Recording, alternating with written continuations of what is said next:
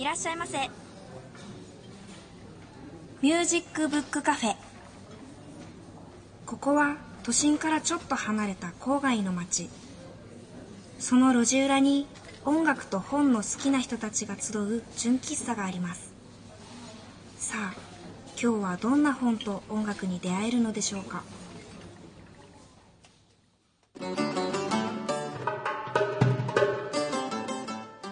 皆さんこんにちは。ミュージックブックカフェのほのかです。昨日夕方に自分の家の最寄り駅に着いてのんびり帰ってたんですけどその日天気が良くってすごく綺麗な夕日が見えました。皆さん好きな空の表情ってありますか？例えば朝の空とか。夜空もいいですね。私は夕空が一番好きです。だから昨日はすごくラッキーな日でした。夕空ってなんでこんなに惹かれるのかな？うーん。まず色ですかね。オレンジと紫と青と赤と黄色もいくつもの色が混ざり合っていてあのうまく説明がつかない色が好きです。それとその時間に夕日を見れているっていう状態がまたいいんだと思います。一息つく余裕がある。こんなに綺麗な空を眺める時間がある。そういう部分を含めて好きなんだと思います。普段生活しているとまあ人それぞれだとは思うんですけど夕日ってなかなかのんびり見れないんですよね。ちょうど授業をやっているとかバイトをやっているとかその瞬間を見逃しちゃうことが多いです。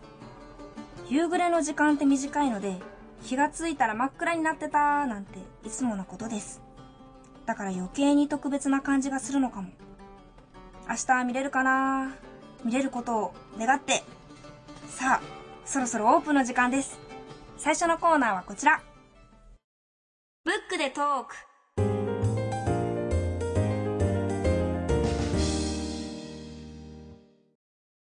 今日のゲストは作曲家の匠秀俊さんです。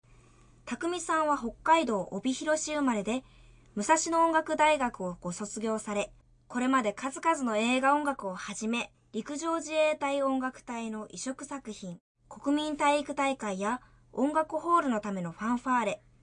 舞台作品など作曲家として幅広い活動を展開されています。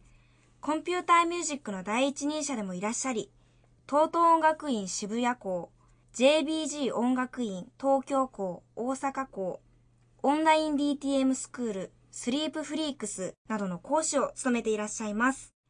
その他 DTM によるオーケストレーション実践講座できるゼロから始めるパソコン音楽制作超入門などの著書もあります今日は昨年12月に立東ミュージックから出された著書できるゼロから始める楽譜リズムの読み方超入門の話題を中心に、源さんと一緒にお話を伺っていきたいと思います。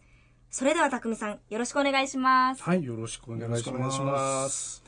えー、匠さんとは、えー、結構以前からお付き合いなんですけども、ね、あの私あの前は音楽の友社っていう出版社に勤めてたんですけども、はい、そうなんですか？そうなんですよ。えっとあの音楽の友社時代に、えーはい、出したデジタルミュージックの基礎用語という本があって、はい、まあそれがきっかけなんですけども、はい、あのその執筆者の一人だったんですね。それで、匠さんあこの人なんか書けるって思ってあのそれでさっきちょっと紹介していただいた DTM によるオーケストレーション実践講座っていうのを書いていただいた、はい、それで、うん、あの DTM っていうのはデスデスクトップミュージックなんですけれども、はい、あのまあどっちかっていうとなんていうかポピュラー系とかそのテクノ系とか、うん、なんかそうそういうなんかエレクトリックな感じが、うん、あの中心なんですけども。匠さんあの結構クラシックの DTM のことをいろいろやっておられてなんかねそれが結構面白いなと思ってそれで DTM でオーケストレーションっていうことをやってもらったのが初めてなんですよね。ああそうなんですね、ええ、クラシックで DTM そうそうそう、うん、うん、クラシックのなんかあの本はね確か僕が作った時にあの帯にね、はい。えーなんか一本のメロディーからオーケストラ。にするみたいな、ね、そんなようなね、うん。うん、結構そういう壮大なえー、構想で、ええ、それでね、はい、えっ、ー、とまあそれが結構受けてというか僕が会社にいた頃はあんまり売れなかった。ねそうらしいですね。ね そうらしい。後で聞いたんですけど失ね。敗したかなみたいな。内緒の話ですでよ思ってたらなんかはい会社を売れあ会社売れた会会社を辞めた後になんか結構売れ始めて、そうらしいんですあねの。どれくらい行ったんですか？なんか八釣りっていうんですか？はそれはすごいですね。ね。はい。うん。八回そう八回八回。十番。そうそうそう。重版した重版重版あ重した版ごめんなさい。そうそうそう。あ、ゲンさんの時何、何パンぐらい？いやだからゼロだったんですよ。初版。ゼロゼロってことはないです、あの第第 第一版だったんですよね、はい。はいうん、そう。そうなんですよ。それで第一版で終わっちゃうのかなと思ってたら、うん。あの八釣りまで行ったと。行きましたおね。でまあその後はなんかあの上書っていうかねそのはいコンピューターで楽譜書いたりとかっていうことがもうとても得意なので、まあ、そっちの方でもお世話になったりまあなんなんとなくこう仕事仲間っていう感じなんで、あのお付き合いが続いていたんですけどはい。ちょっと去年このあの去年の年末にあの出された、えーこの楽譜リズムの読み方超入門っていう本なんですけれども、あのこちらはなんかネットで火がついて。ねそうなんですよ。あネットから？そう。なんですよ。うん、いやこれが、が出た出た後にうんうん。なんかネットで火がついたんですどどういう感じだったんですか？あれは。まあ、ちょっと、まあ、これ僕、割と真面目に書いたつもりだったんですけど、実はね。はい。なんですけど、そうですよね。ええ。ええまあ一応、ほら、売らなきゃいけないからと思って、うんあの、裏表紙にですね、あこれですね。あちょっと実物がないとね、実物がね。はい。すごいカラフルな表はい、かりにくいんですけど、あの、リズム譜早見表っていう これ。うん。ねあ。これは話題になりそうな。そうそうそうそう。で、そう。これはなんかキャッチーだから、まあこの写メでも撮ってね、こうツイ僕の自身のツイッターにこう上げたんですよ。はい。そしたら、まあ最初だからまあ宣伝のつもりでね、こう上げたら、なんか知らないうちに誰かがその画像をね、うん。こうああれ匠さんの画像なんだ。そうなんですよ。僕自分で撮った画像、それをね、誰かが、まあいわゆるパパクったっていう、パクパクツイして、うん、いわゆるパクツイですよね,、うん。で、ツイッターで。そう。で、それを気づかなかったんですよ、本人は。あー。誰か周りの人が騒ぎ出して、ああ匠さん大丈夫ですかと。炎上してるぞ。炎上して、なんか、なんかすごい勢いで 拡散されてるけど大丈夫なのかっていう報告が来た。そういえば私も見たでしょ？これちょっと見たこと読み上げた方がいいですようん。あねそうですね。このやってください。音符のはい。読み方がこうこの言葉で覚えようっていう単語で書かれているんですけど例えば「タータタ」っていう楽譜が音符があるとしたらうん「ラーメン」って言葉で覚えようっていうのがこうん。わかりやすいですよね。う678種類ぐらいこう書かれてるんですね。うんうんこのラーメン私多分見ました。あ見ましたね。見ました。うん。まあどっかで、す今ごいこうさっとリツイートされてたんですそう、よね。そうなんですよ。で、けその僕のツイートじゃない人のうん。リツイートが、あ今、今現在ね、確か7万4千リツイーうト。わそれはうん炎上っていうかすごいすごいまあでもあの話題に？もものすごい話題になってなってる。宣伝になって。そうなんですよね、うん。そういうことですね。すごいですね。ね。いやそれでなんかあのはい。まとめサイトなんかでもね、うん。結構話題になったりとかしいや分かりやすいですよね。うん。そういう覚え方あったんだって、ね今までずっと「タ」で覚えてたのがそうそうそうそう。こタータタのステーキとか。そうそう。ね。ケーキとか。そう。そう。タタタタータって言われてもねわかんないよ「ね。タタータ」覚えうにくいですけどステーキ。だったらうん確かに覚えやすい、ねカレー。カロリー。カレー。うん。やっぱり食べ過ぎ。食べ過ぎ。ストストッップこれ一応オチがついてる。ん。こですよれこれそうですね。そうそうそういいですねこれを裏表紙にすってしまうと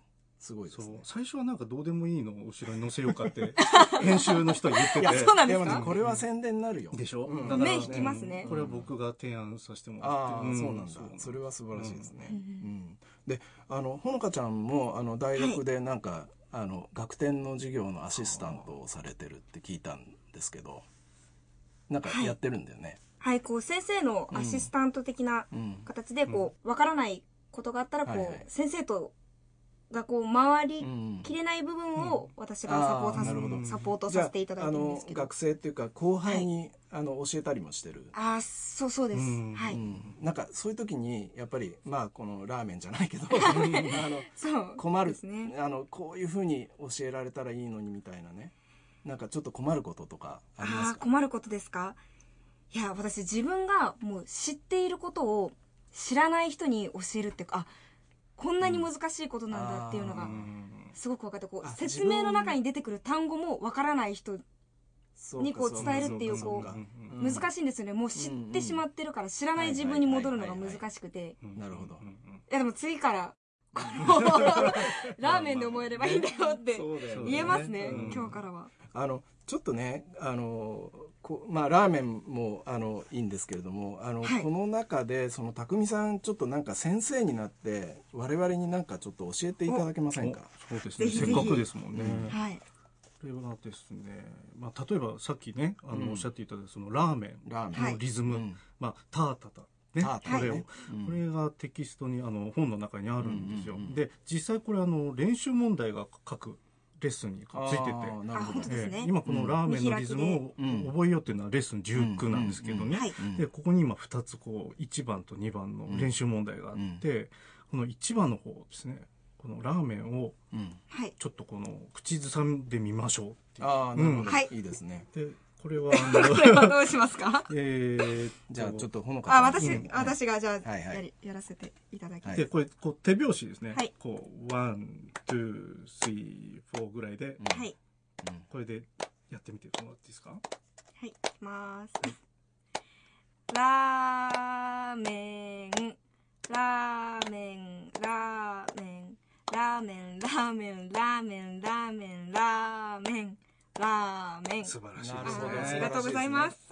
あの、はい。これね本当にすごいなと思ったのは、あのこれって楽譜リズムの読み方っていう本じゃないそうですか。ですそうですでそうです。あのなんかこの表紙見るとリズムってこうなんか申し訳程度に書いてあるんだけど ですね、ちっちゃい吹き出しで。ね。ちょこっと。はいはいまあ楽譜の読み方とも読めるはい。表紙なんですが、はいはい。でもがこのリズムが前半もう半分リズムなんだよそうねなんですよ。これすごいですよね。あそこ源さん気づいてもいらった。や気づいてますよこれは。これちょっとすごいなと思って。こうこういう本ってなかなかないじゃないですか。これ最初そうだったんですよ。だからそうんの楽譜の読み方って本はいっぱいあるんですけど実はリズムの読み方ってあないですよって話から。そうですよねうん。ななんでリズムから始めリズムをこんなに、そう。ええ。だから最初は本当に5000のとこから行こうとしてたんです。はい。でもはい。僕がじゃあリズムの本ってないからうん。そこで差別化した方がいいんじゃないか。ああなるほど。そうですよね。じゃあ前半う。んいきなりもうリズム化始めちゃえって。うん、本の半分リズムですから。そう。そうですね、今。びっくりしました。すごいですよねいや大体ね、音楽の友社ってあの、うん。教科書出してるでしょ、うんうんうん。で教科書出してるから、うん。春になるとね電話かかってくるんですよ、うん。それで電話。電話。があの「ここが分かりません」っていう。あそれで、ね、直接。でだからそのはい。音符の読み方っていうのはね、あの随分こっちもこう考えてうんうん。答えたり、電話で答えたり電話で教えられないんですけどね。そうですよね。そうん。そうですよね。うん。でもリズムっていうのはねなかなかねやっぱりそう。一番教えにくいとそうころです。そうよね。なんですよそう。だからまあ音の高さ数えればわかるけどうん。リズムはほらうん。こうやって覚えるそうですよね。覚えるしかないですよね。やっぱりもう体に叩き込む、そうそうね、ラーメンラーメンって。そうそうそうう。ん三連符も今そうメタボで覚そうえればメいいタボ。そう これちょっと最初がすごいなんかお腹すくような 単語が。おじさんにちょっと寄ってますけそうですね。ね 毎日食べ過ぎ飲み過ぎメタボどメタボメタボメタボ。そうそうそう。もうなんかクレッシェンドしてそうそうそう。だんだんとね身につまされる感じいやーいいですね。これはちょっとあの飲み会に持ってってもあ結構楽しみ楽しめるかもしれないですね。はいいやいやいやもうなんか本当話が尽きないんですけれども、あのまあちょっとあの前半こんなことであの全然曲もかけず に、ラーメンラーメンという終わっちゃい。ました途中から聞いた人何か分からない。そうですね。うん。またあのちょっと後半あの、ね。今度はあの作曲家ですか？ら、あーありがとうございます。あはい。はい。作曲家としての匠さんはい。に迫ってみたいと思います。はい。はい。アルテスインフォクリップ。今日はゲンさんからです。はい。えー、ほのかちゃんはジャズとか聞きますか、最近ライブとか授業でジャズを歌う機会があ、ジャズを 歌う？多いんですよあ、本当に。多くえて徐々にですけどねそうですかはい聞くようになってきました、いいですよね、ジャズって。そうですね、うん。あの、それでね、あの、ジャズの本、まあ実は、えいろいろたくさんあるんですけれども、あの、音楽の本の中では、はいよく売れるジャンルなんですよ、ジャズって。ジャズですか？そうなんです。で、まあ多分読書好きの方が多いんだと思うんですけど、ジャズが好きな方に。そうそうそうそう。ええ。それでね、まあ、ただ、あの、大体は、その、ビル・エヴァンスが薬中毒だったとか、あの、はい。マイルス・デイビスが金にうるさかったとか、はい。なんかまあ、そういうですね、あの、まあ、誰がどうしたっていう、こう、エピソードが中心になっていて、まあ、肝心の音楽が、まあ、どうすごいかっていうことを教えてくれる本っていうのが、まあ、意外になかったんですね。そうなんですね。そうなんです。それで、えーまあそこでですね、はいあの、岡田明夫さんっていうクラシックの音楽学者が、はい。えーフィリップ・ストレンジさんっていうジャズピアニストに弟子入りして、はい。それで様々なジャズジャイアンツ、まあジャズの巨人たちですね、はい。の名曲、名演について、どこがすごいのか、まあ音楽的にっていうことですね、どこが音楽的にすごいかのかっていうことを根掘り葉掘り聞き出した本があります。それが、まあこちらです。あ、それで、すごいジャズには訳があるっていうタイトルそなですねうんなんです。。はい。すごいなんかこの、字体がそうなんですよね。すうん。ポップな感じあのの、ー これ可愛はね、あのらしい作りになって字をあの平野甲賀さんっていうもう大変高名なデザイナーさんに、あの字を書いてもらったんですけども、うん。あのーまあこれはあの2014年あの3年前に出版した本なんですけども、はいあのよく売れてまして、えーつい最近ごずりを出したところです。ごずり、5回、5回印刷された。そう5回印刷ししたっていうことです。はい。それで、えーまああのまあアルテスの本の中でもまあベストセラーロングセラーの一つなんですけれども。はい。あのーそしてこの週末、えー5月13日の土曜日に、はいあ。の京都でこの著者2人によるレクチャーコンサートがあります。はい。はいえーすごいジャズには訳があるパート3、まあ、パート1パート2っていうのはあの前にやってるんですけれども、はい。あの今回パート3っていうことで、え2人のお話とあとはそのフィリップさんのトリオによる演奏が楽しめるという機会です。それで、えーはいフィリップさんっていう人はもうアメリカでももう本当にあの有名なすごいピアニストなんですけど、はい。なぜか大阪に住んでいる。それで 日本語もとっても上手で、はい。それなんかあのフロリダ出身なんで南部なまりなんですけどね、めっちゃいいよねとかってそうそう言いながら あの演奏してくれる。もう大変お話も演奏もととっても楽しめると思います、であの関西にご在住の方はぜひあのこのごずりごずりが出たばかりの本とともにお楽しみください。はい。ぜひ行ってみてください。ただいまご紹介したのは、岡田明夫、フィリップ・ストレンジ著、すごいジャズには訳がある。音楽学者とジャズピアニストの対話。アルテスパブリッシング館。そして、著者お二人のレクチャーコンサート。すごいジャズには訳がある。パート3は5月13日土曜日、京都府立府民ホール、アルティにて午後2時開演です。今日のゲストは作曲家の匠秀俊さんです。源さんと一緒にお話を伺っています。えーさっきはラーメンの話を、はいラーメン。伺いましたけど匠さんはあの作曲家なんですけれども、はい。あのなんか陸上自衛隊の音楽を作られたりそうですね。陸上自衛隊さんの、まあ、全国にいろいろ部隊があるんですけどそこの、まあ、各地の部隊の移植っていうんですか？あの各地から？そうそうなんですよ、えー。各地なんか自衛隊のそのお音楽隊っていうんですか、はいはい。あれは独立してるんですか？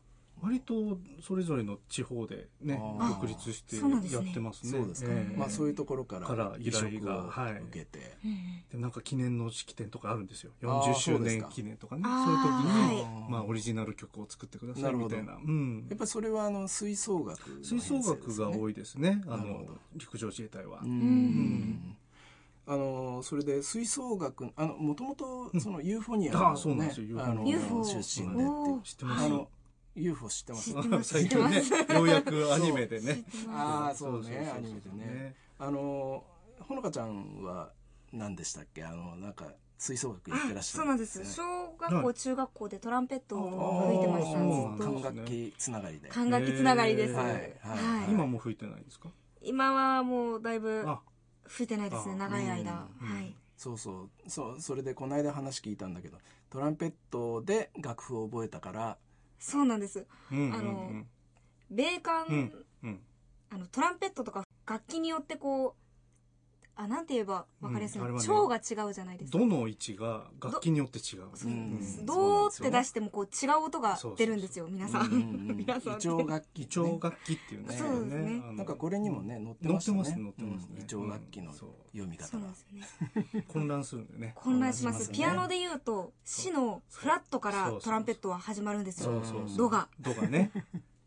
もう困りました、うん。しかもなんか音名、うん。音の読み方もドイツ音名で最初覚えちゃったのでそうそうああこっちに来た時にね。うん「えええって読むんだみたいな。ポピュラーの人はねそうそうえーって読むけどん。戸惑いましたねクラシックの人はあーって読むね。そうですね。吹奏楽あるあるです。あ 読み替えを直すのが大変っていうのがえーそれであの匠さんのねあのすごいなと思うのは、はい。あのー吹奏楽のその編曲っていうところで、あの NHK で朝ドラやるじゃないですか。はい朝ドラ「あまちゃん」とか。あまちゃんねやります、ああまちゃんとかがそのまあ次はあまちゃんですっていうそのなんていうのかなこう番組が発表される時にはい。テーマ曲も出るでしょ、そうそうですね、でそのテーマ曲が発表された途端にはい編曲を始めるっていうもう途端に。すごい途端に、それであのもうどどれくらいで？これぐらい、そうですね。一週間一週以間内にはね。一週間。だそう。1週間以。内で。そう。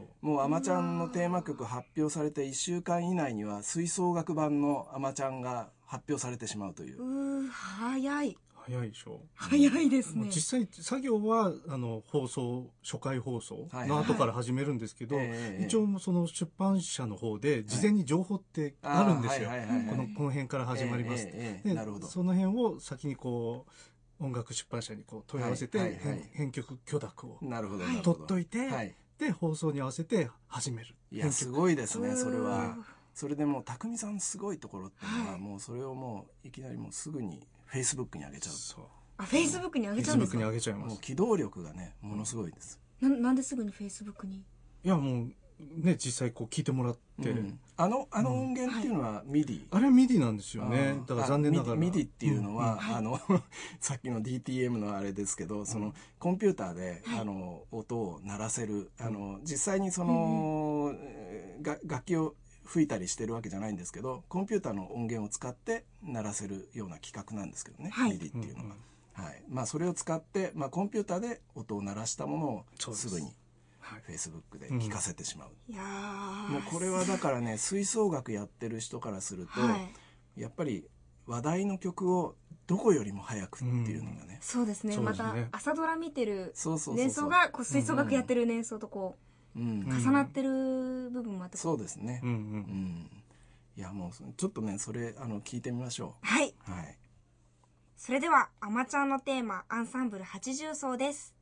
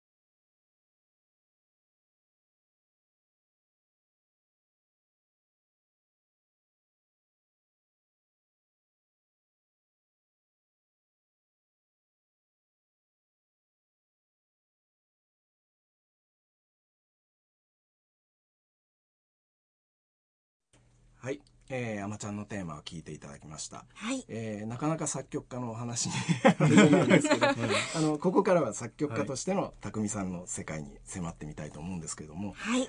あの匠さんの代表作といえば、あのやはり七里圭監督のあの映画「眠り姫」のサウンドトラックっていうことにああそうですね。なるのかなと思うんですけど、あの実はこの映画が今年10周年っていうことで、うん。あのえー、ともうちょっと終わっちゃったんですけど横浜高崎下関というふうに来て、えー、と6月から、はい。あの名古屋で上映されるっていうことが決まってるらしいんです。あ、そうなんですか。うん。あのこれはあのそのえ映画の話ってね、なかなかそのラジオでしてもって思うんですけど、あのちょっと映画のご説明を。映画の説明ですね、えーはい。まあ非常にユニークな映クですね。画ですね。はい。山本直樹さんがっていう原作。そうあの漫画家ですね、ええ山ええ本直樹さんの原作で、えーまあ、これ言っちゃってあれだどうでしょう。あの、うん。登場人物がはい。はい。出てこない、あー。出てこない。出てこない。ど。どうどういうことですか？要するにあのラジオドラマって言っちゃうと、うんうんイメージつきますからね。声だけ。声だけは、声だけうん。そう声だけであとは風景とか、うんそのうん。うんね。あ、映像はもう全部風景とか。とかそういう感じで人が一切映らない。へえ。それぞれの登場人物のなんていうか視界っていうかそういう感じなんですかね、あそうですね、ううん。んそういうことそういうこ。となんですよね。なるほど、ええ。うんあのーそのねその七里監督の映画っていうのは、僕も、あのーいくつか見せていただいたことあるんですけどはい。なんかこう普通の日常生活がこう続いていくような感じがするんだけどなんかちょっとずつ違和感がうん。出てくるようなねんかうんこうちょっとこうあれあれあれって感じでうんほころんでいくような感じがあって、はい。なんかねそれがね匠さんの音楽が結構ベストマッチしてるんですよ。変ってことですね。そう。なんかねだんだんだんだん変になってそう変。だんだんだんだん変に。そう。なんかちょっと、ドキドキが。そう。ちょっとねゾクゾクするゾクゾクする。うん、時代は現代。そうですね。時代は現代なんですそうですね。なんか、うん。眠くてしょうがない人のうん、そうね。話です。よねそう、いつまでも寝て。あそこで眠り姫。眠り姫。そう。そう。うん。はあこれ、西島秀俊さんってあ、そうそう西島さんが出てるんですよね。の出てるというか声ね。あそうかそうか。ん。あーそうですね。声うん。声だけ声の出演ですね。そうそうそう、うん、そう。それもねなかなか話題ですよね、そうですね。それがまあ10そうですね周年ということで。そあのーまあそのなんていうかねそのラジオドラマみたいっていうことなんですけど、匠さんの音楽を聴いてるだけでもなんとなくその映画のなんか紹介になるような感じもするんで、うん。はい。これもちょっとやっぱりねここで聞いてみたいと思うんですけど、はい。あのーなんかこの中で、えーその「眠り姫」のサウンドトラックの中で何がやっぱり？あやっぱり一番その最後のあのクレジットが流れるところっていうんですか？エンドのエンドロールって言いますけど、はいはいそこでかかるまあテーマソングっぽいところですね。うん。はい。はい。それでは映画「眠り姫」のオリジナルサウンドトラックよりエンドロールです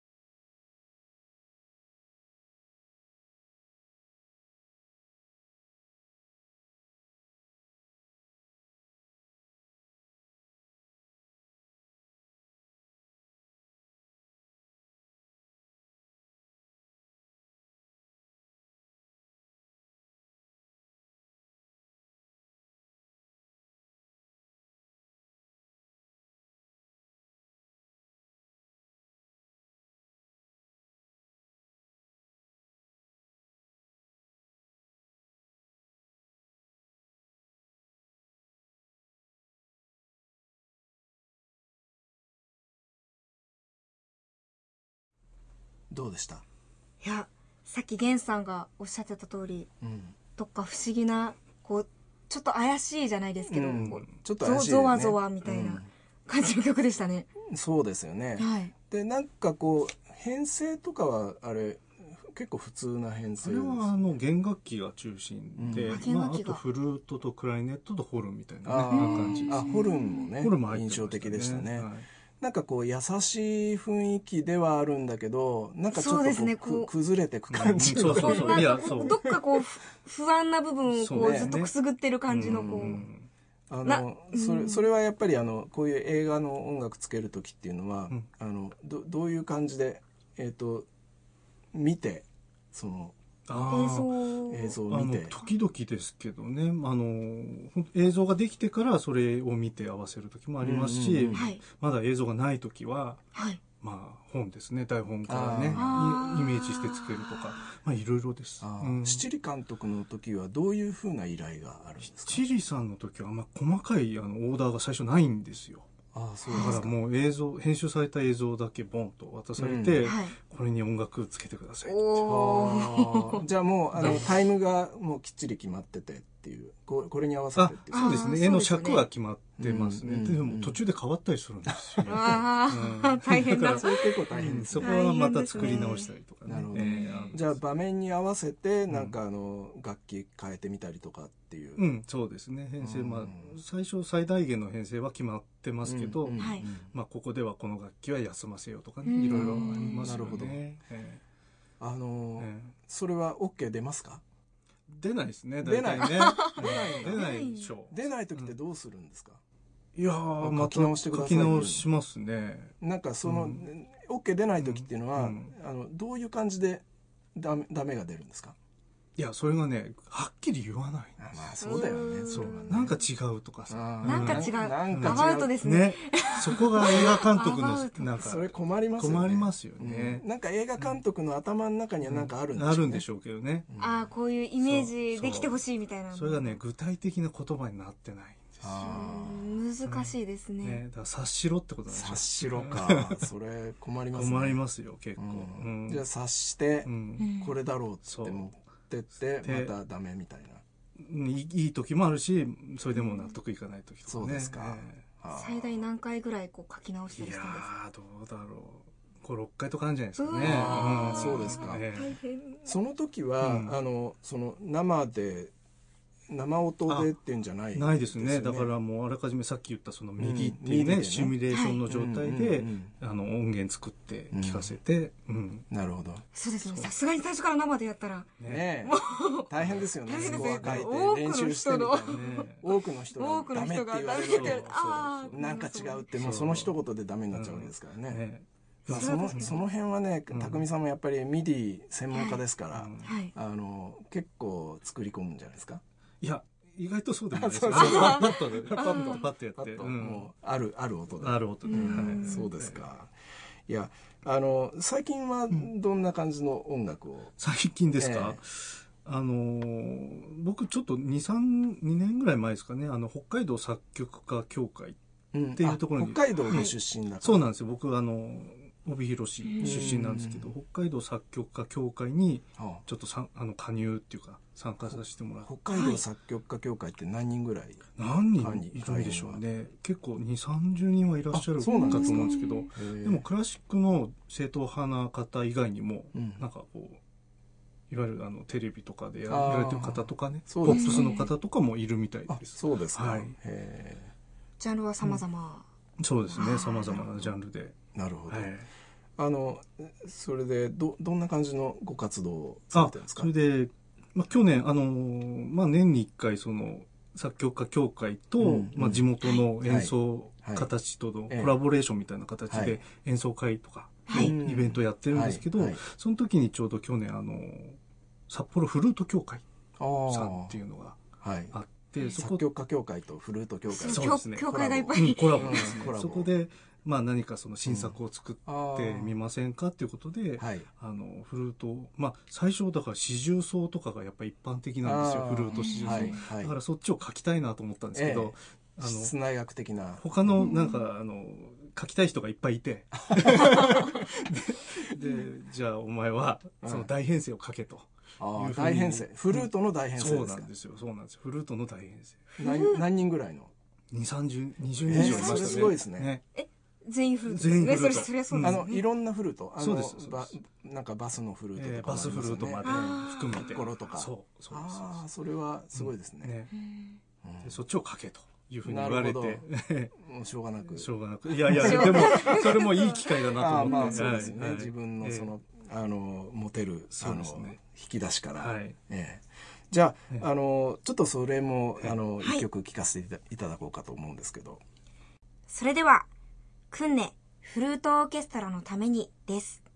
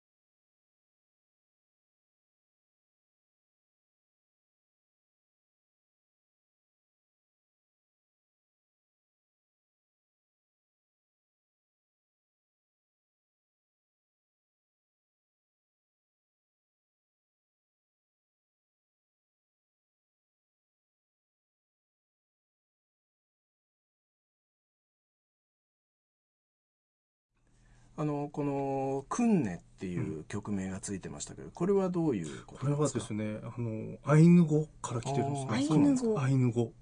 で、クンネっていうのは、あの、暗いとか、はい。暗い。夜とかっていう意味なんですよね。えーなので、まあ、ちょっと夜を連想させるようなサウンドなんですけどね。ああ、はいそうですか。えあのーまた近々北海道で初演があるってーはい、そう伺ないんですよましたけど。。その作曲家協会のええまたイベントあそうななんんですかですけど、ええ今度はあの、打楽器協会ですね。北海道打楽器協会。そう。各楽器の協会があるんですか？あると思いますよ。おうんー、すごいね。すごいですね。フルート協会の次は打打楽器協会。うんそうですか。で、今年の5月の、えちょっと何日か今あれですけど、えええええで、イベントがまたコンサートがあって、そこでもまた新作、あう、んそうですか。えーを初演あの今度のその打楽器っていうのは、はい。あのどういうどういう編成なんですか？あ、これは、えっ、と、打楽器五重奏なんですけいやど、ごごうん。そうごそうですね。打楽器オーケストラとかじゃなくてよかった。で。でも、通常あえの、鍵盤楽器って、ええ。あの、マリンバとかね、はい。ビブラフォンとかはい。シロフォンとか入るんですけど、ええ。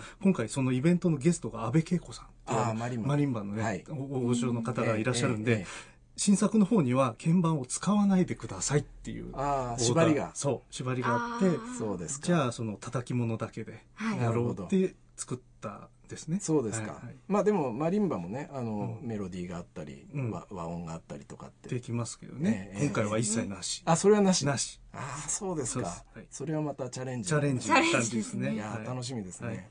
まあこのあのミュージックブックカフェも北海道で聴いてらっしゃる方もいらっしゃるかもしれませんから、ぜひ北海道作曲家協会と、はいえー北海道打楽器協会会のコラボの演奏会をね、はいはいぜひ聴いていただきたいと思います。あの演奏会の情報はあのブログなんかにもあの上げていきますので、はいぜひそちらをご覧チェッください。クしていただいて。はい。はい。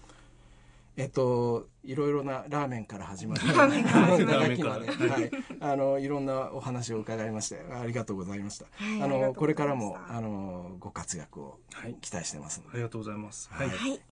本日のゲストは作曲家の匠秀俊さんでした。今日ご紹介した本は、立東ミュージックから発売されている、できるゼロから始める楽譜リズムの読み方、超入門でした。次は、白沢達夫の隣にある古学。白沢達夫です。このコーナーでは毎回少し古い時代のクラシック音楽をご紹介していきたいと思います。ヨーロッパのクラシックシーンの最前線から素敵なアルバムをたくさん輸入している株式会社マーキュリーの取り扱う CD から音楽を選んでいきます。気になる曲は番組のウェブサイトでチェックしてみてください。古い音楽と書いて古楽。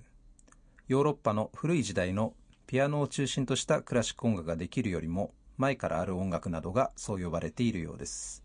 ようですというのは何しろ学術用語ではないのでいろんな思いで古学という言葉を使う方がいらっしゃるからですね。でもそうやって古学という名のもとにいろいろな音楽が飛び交う。その面白さに触れる機会がいろいろできるなら妙に定義してしまうよりもずっといいのではないかなと考えてしまう次第です。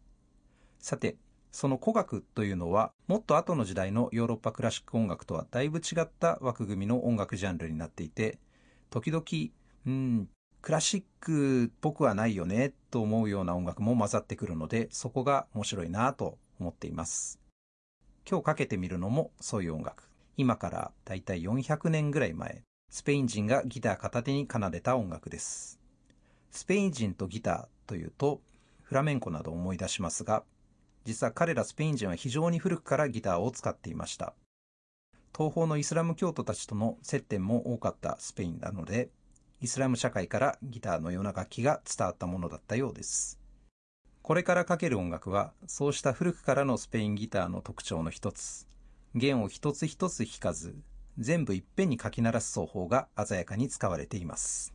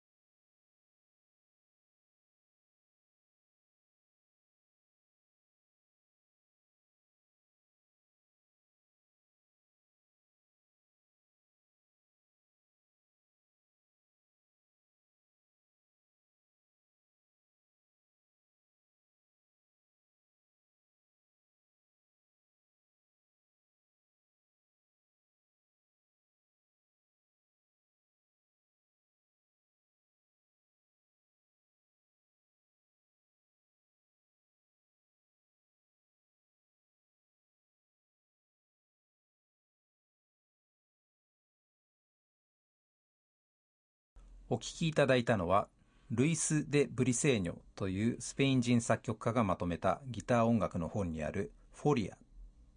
後半には、山暮らしのお嬢さんと始まる歌がついていて、山岳地帯に住む若い娘に恋をした男の情熱的な思いを歌った歌詞になっています。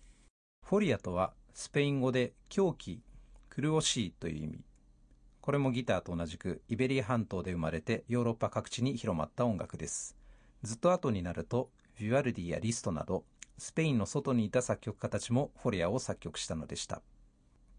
演奏はル・ポエム・アルモニークというフランスの古楽グループ、ルイス・デ・ブリセーニョ17世紀パリのスペイン音楽というアルファレーベルのアルバムからお届けしました。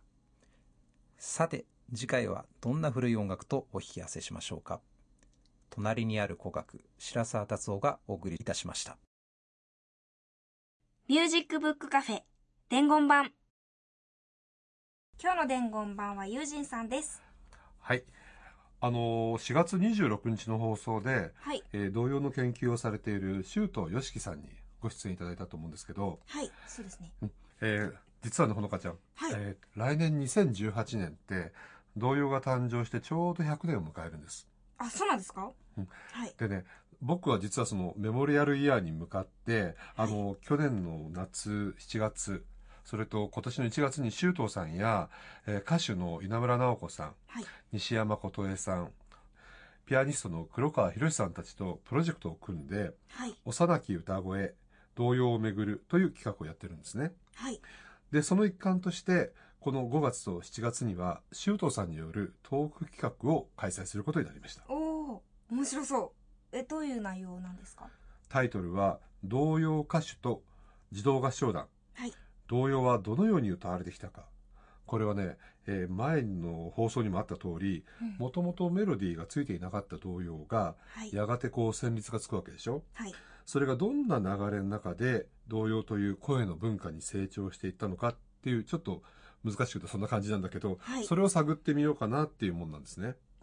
あじゃあ曲を作るっていうよりもこう実際に演奏とか歌とかで探っていけるってことですか？そう、歌を歌う、なんていうかな、演奏家の方からの立場っていうことですね。はいだそのためにも、まあ、担い手であった童謡歌手とか、児童合唱団、はいまあ、後になって登場するんだと思うんだけど、そういう人たちの存在が欠かせなくなるわけですよ。はいで、そこにちょっと注目してみようと思ってます。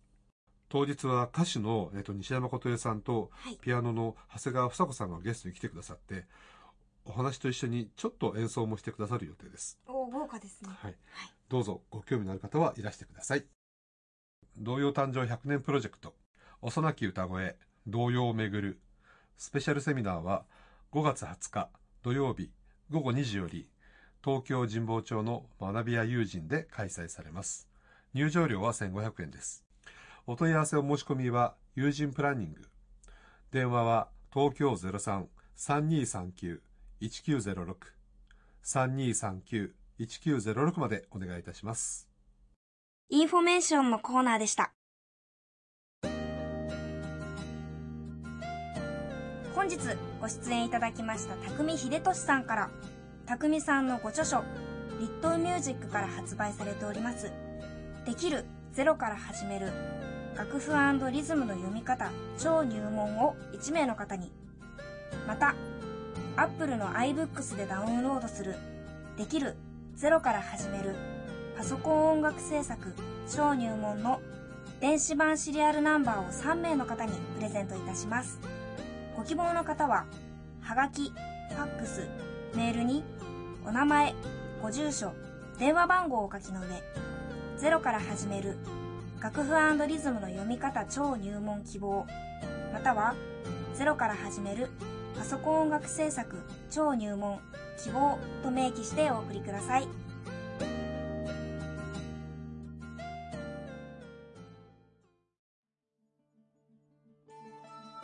今日ハッチさんうん。見えませんでしたけど、い何か？ないいないですね。いないですよね。探してるのますか？ね。わかんない。いやなんかキャンプに行ってるっていうあ噂がキャンプ？はい。あじゃあファミリーデー。ファミリーであー。お二人はなんか小さい頃にここに連れてってもらったなとか。思い出ありますかあの、小さい時っていうか、中、小学校から中学ぐらいっていうのも大体野球やってたから、はい。毎週練習あで試合。もうずっと。それお親がついてきてるうんあのまあああの父が連れてってくれたり、うん。まあもちろん自転車で行ったりとかいろいろあったけど、うん。とにかくずっと練習。あだからもう本当にそういうなんかどっか行ったとかっていうのはまああまりないけど。正しい青少年って正しい選手 本当ですね。いや僕なんか行ったっていうんじゃないんですけどね、はい。あのなんかプレゼント誕生日に買ってもらったものであの僕は何なんかね本が欲しかったんだよね。うん。本が欲しかっその頃から本好きでいや本好きだった、うん、本本が欲しかったんだけど、はい。なぜかね顕微鏡になってしまったあいや今から今からするとさ 顕微鏡の方が高いんだけど。そうですそうですよね。だけどね、うん。なんかちょっと子供心になんで顕微鏡なの？みたいななんかそういうのありましたね。欲しかったもの。うん。希望は出したんですか？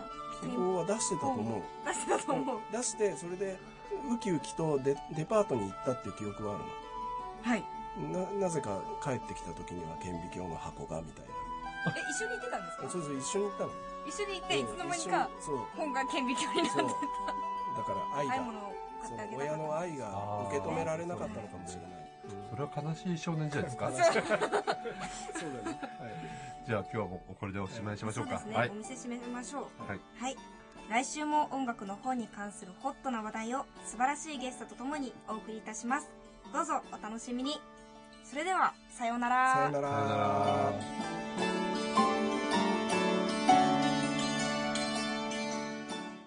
ミュージックブックカフェ。出演坂本雄二木村玄鈴木茂新坂ほのか。録音編集大久保玲奈阿比留良平青木祐希企画構成制作友人プランニングアルテスパブリッシング。制作協力城西国際大学。以上でお届けしました。来週もどうぞお楽しみに。